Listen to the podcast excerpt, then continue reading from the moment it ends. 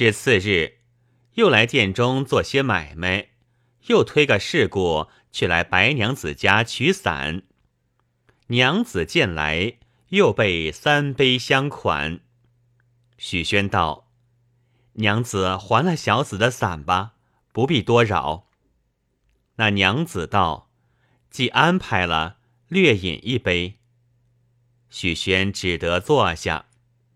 那白娘子筛一杯酒，递与许宣，起樱桃口，露柳子牙，娇滴滴声音，带着满面春风，告道：“小官人在上，真人面前说不得假话。奴家亡了丈夫，想必和官人有宿世姻缘，一见便蒙错爱。正是。”你有心，我有意。凡小乙官人寻一个媒正，与你共成百年姻眷，不枉天生一对，却不是好。许宣听了妇人说罢，自己寻思：真个好一段姻缘，若取得这个浑家，也不枉了。我自十分肯了，只是一件不协。思量我日间在李江氏家做主管，夜间在姐夫家安歇，虽有些少东西，只好办身上衣服，如何得钱来娶老小？自沉吟不答。只见白娘子道：“官人何故不回言语？”许宣道：“多感过爱，实不相瞒，只为身边窘迫。”不敢从命。娘子道：“这个容易，我囊中自有余财，不必挂念。”便叫青青道：“你去取一锭白银下来。”只见青青手扶栏杆，脚踏胡梯，取下一个包来，递与白娘子。娘子道：“小乙官人，这东西将去使用。”少欠时再来取，亲手递与许宣。许宣接得包，打开看时，却是五十两雪花银子，藏于袖中，起身告回。青青把伞来还了许宣。许宣接得相别，一径回家，把银子藏了，当夜无话。明日起来，离家到关巷口，把伞还了李江氏。许宣将些碎银子买了一只肥好烧鹅、鲜鱼精肉、嫩鸡果品之类提回家来，又买了一樽酒，吩咐养娘丫鬟安排整下。那日却好姐夫李牧氏在家，引馔俱已完备。来请姐夫和姐姐吃酒，李牧师却见许宣请他，倒吃了一惊，道：“今日做什么子坏抄？日常不曾见酒盏面，今朝作怪。”三人依次坐定饮酒，酒至数杯，李牧师道：“尊舅，没事叫你坏抄做什么？”许宣道。多谢姐夫，切莫笑话，些为何足挂齿。感谢姐夫姐姐管顾多时，一刻不烦二主人。许宣如今年纪长成，恐虑后无人养育，不是了处。今有一头亲事在此说起，望姐夫姐姐与许宣主张，结果了一生终身也好。姐夫姐姐听得说罢。肚里暗自寻思道：“许宣日常一毛不拔，今日坏的些钱钞，便要我替他讨老小。夫妻二人你我相看，只不回话。吃酒了，许宣自做买卖。过了三两日，许宣寻思道：姐姐如何不说起？忽一日见姐姐问道。”曾向姐夫商量也不曾。姐姐道：“不曾。”许宣道：“如何不曾商量？”姐姐道：“这个事不比别样的事，仓促不得。又见姐夫这几日面色心焦，我怕他烦恼，不敢问他。”许宣道：“姐姐，你如何不上紧？这个有甚难处？你只怕我叫姐夫出钱，故此不理。”许宣便起身到卧房中开箱，取出白娘子的银来。把与姐姐道：“不必推顾，只要姐夫做主。”姐姐道：“吾弟多时在叔叔家中做主管，积攒得这些私房，可知要娶老婆。你且去，我安在此。”却说李牧氏归来，姐姐道：“丈夫，可知小舅要娶老婆，原来自攒得些私房。”如今叫我倒换些碎银使用，我们只得与他挽救这亲事则个。李牧是听得，说道：“原来如此，得他积的些私房也好，拿来我看。”做妻的连忙将出银子递与丈夫，李牧是接在手中，翻来覆去看了上面凿的字号，大叫一声：“苦！”不好了，全家是死。那妻吃了一惊，问道：“丈夫有什么厉害之事？”李牧士道：“数日前，少太尉库内封记所压拒不动，又无地穴得入，凭空不见了五十锭大银，现今着落临安府，提捉贼人，十分紧急，没有头路得货。”累害了多少人？出榜缉捕，写着字号定数。有人捉获贼人银子者，赏银五十两；知而不守及窝藏贼人者，除正犯外，全家发边远充军。这银子与榜上字号不差，正是少太尉库内银子。即今捉捕十分紧急，正是火到身边，顾不得亲眷。自可去拨，明日试路，实难分说。不管他偷的借的，宁可苦他，不要累我，只得将银子出手，免了一家之害。老婆见说了，合口不得，目睁口呆。当时拿了这锭银子，竟到临安府出手。那大隐闻之这话，一夜不睡。次日，火速差缉捕使臣何力，何力带了伙伴，并一班眼明手快的工人，竟到关巷口李家生药店，提捉正贼许宣。到得柜边，发声喊，把许宣一条绳子绑缚了，一声锣，一声鼓，借上临安府来。正值韩大隐升听。压过许宣，当庭跪下，喝声：“打！”许宣道：“告相公不必用刑，不知许宣有何罪？”大隐焦躁道：“真赃正贼，有何理说？还说无罪？少太尉府中不动封锁，不见了一号大银五十锭，现由李牧氏出手。”一定这四十九锭也在你处，想不动封皮，不见了银子，你也是个妖人！不要押，喝叫，拿些会血来。许宣方知是这事，大叫道：“不是妖人，待我分说。”大隐道：“且住，你且说这银子从何而来？”许宣将借伞逃伞的上相事一一细说一遍。大隐道：“白娘子是什么样人？现住何处？”许宣道：“凭他说是白三班白殿直的亲妹子，如今现住剑桥边双茶坊巷口秀王墙对黑楼子高坡内住。”那大隐随即便叫缉捕使臣何力。押领许宣，去双茶房巷口捉拿本副前来。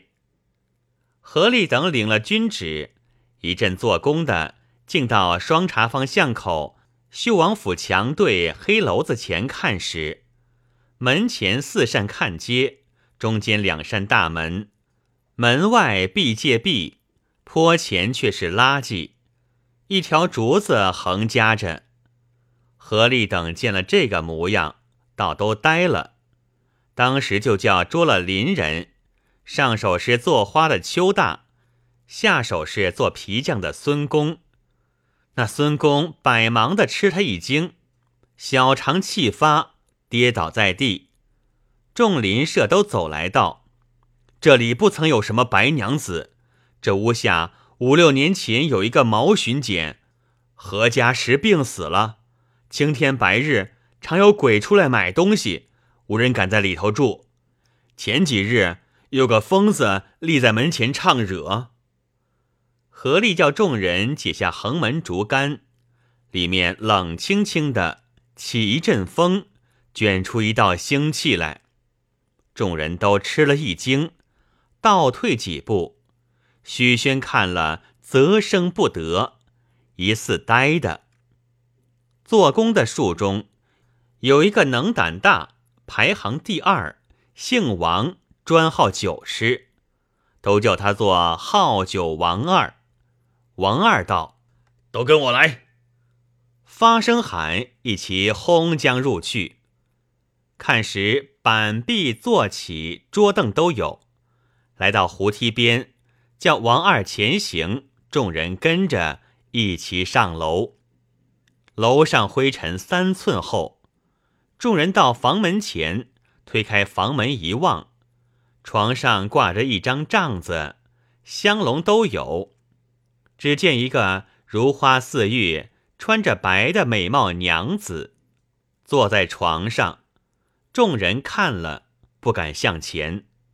众人道：“不知娘子是神是鬼？我等奉临安大尹君旨，唤你去与许宣执政公事。”那娘子端然不动，好酒王二道，众人都不敢向前，怎的是了？你可将一坛酒来与我吃了，坐我不着，捉他去见大尹。众人连忙叫两三个下去提一坛酒来与王二吃。王二开了坛口，将一坛酒吃尽了，道：“坐我不着。”将那空坛子。望着帐子内打将去，不打万事皆休。才人打去，只听得一声响，却是青天里打一个霹雳，众人都惊倒了。起来看时，床上不见了那娘子，只见明晃晃一堆银子。众人向前看了，道：“好了，计数四十九锭。”众人道。我们将银子去见大尹也罢，扛了银子都到临安府，合力将前事禀复了大尹。大尹道：“定是妖怪了，也罢，邻人无罪回家。”差人送五十锭银子与那少太尉处开个缘由，一一禀复过了。许宣召不应得为而为之事理，重者绝杖免赐，配牢城营做工，满日书放。牢城营乃苏州府管辖。李牧氏因出手许宣，心上不安，将少太尉给赏的五十两银子，尽数付与小舅作为盘费。李江氏与书二封，一封与押司范院长，一封与吉利桥下开客店的王主人。许宣痛哭一场，拜别姐夫姐姐，带上行家，两个防送人押着，离了杭州，到东新桥下了航船，不一日来到苏州。先把书会见了范院长，并王主人。王主人与他官府上下使了钱，打发两个工人去苏州府下了公文，交割了犯人，讨了回文，防送人自回。范院长、王主人、保领许宣不入牢中，就在王主人门前楼上歇了。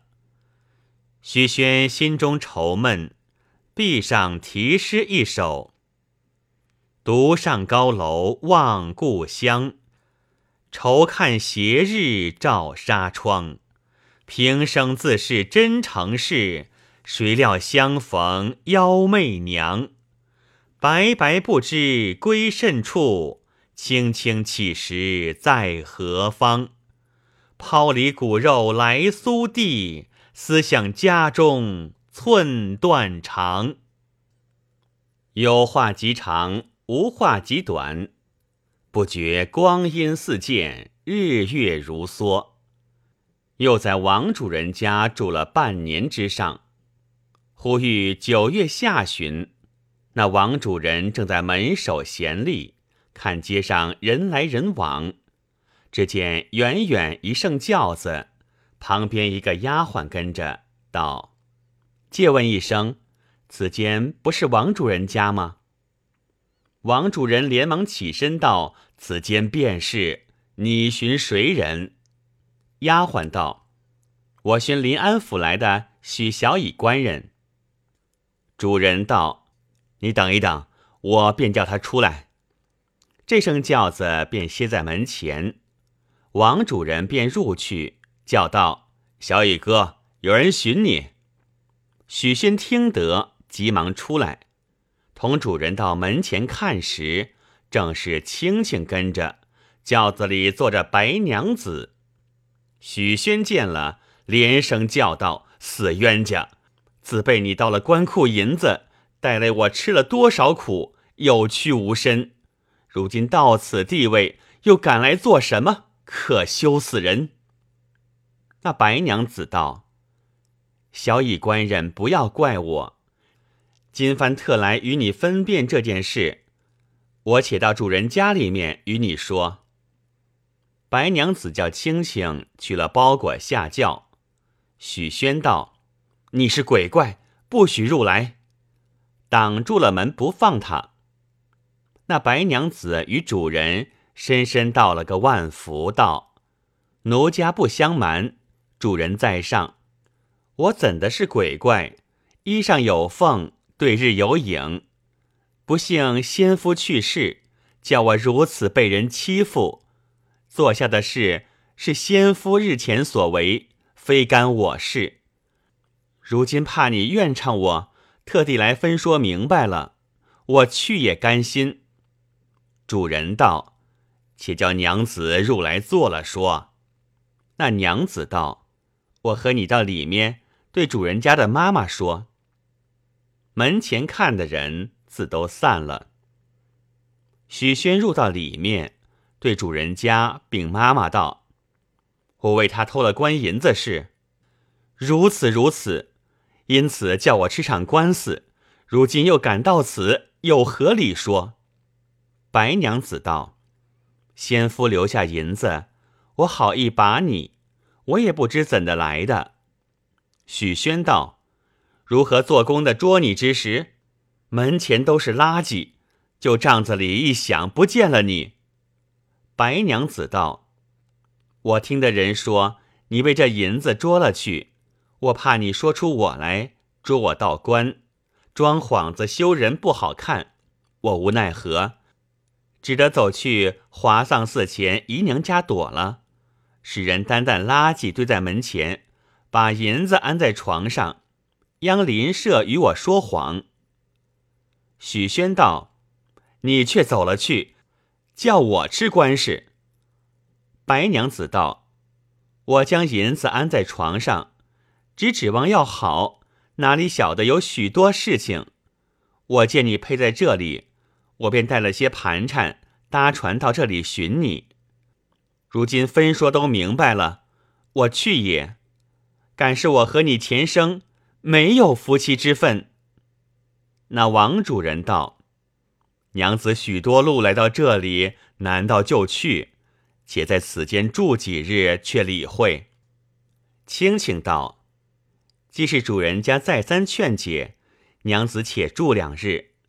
当初也曾许嫁小乙官人。白娘子随口便道：“休杀人，终不成，奴家没人要，只为分别是非而来。”王主人道：“既然当初许嫁小乙哥，却又回去，且留娘子在此，打发了轿子，不在话下。”过了数日，白娘子先自奉承好了主人的妈妈。那妈妈劝主人与许宣说和，还定十一月十一日成亲，共百年偕老。光阴一瞬，早到吉日良时。白娘子取出银两，央王主人办备喜筵，二人拜堂结亲。酒席散后，共入沙厨。白娘子放出迷人生态，颠鸾倒凤，百媚千娇，喜得许宣如遇神仙，只恨相见之晚。正好欢愉，不觉金鸡三唱，东方渐白。正是欢愉闲夜短，寂寞恨更长。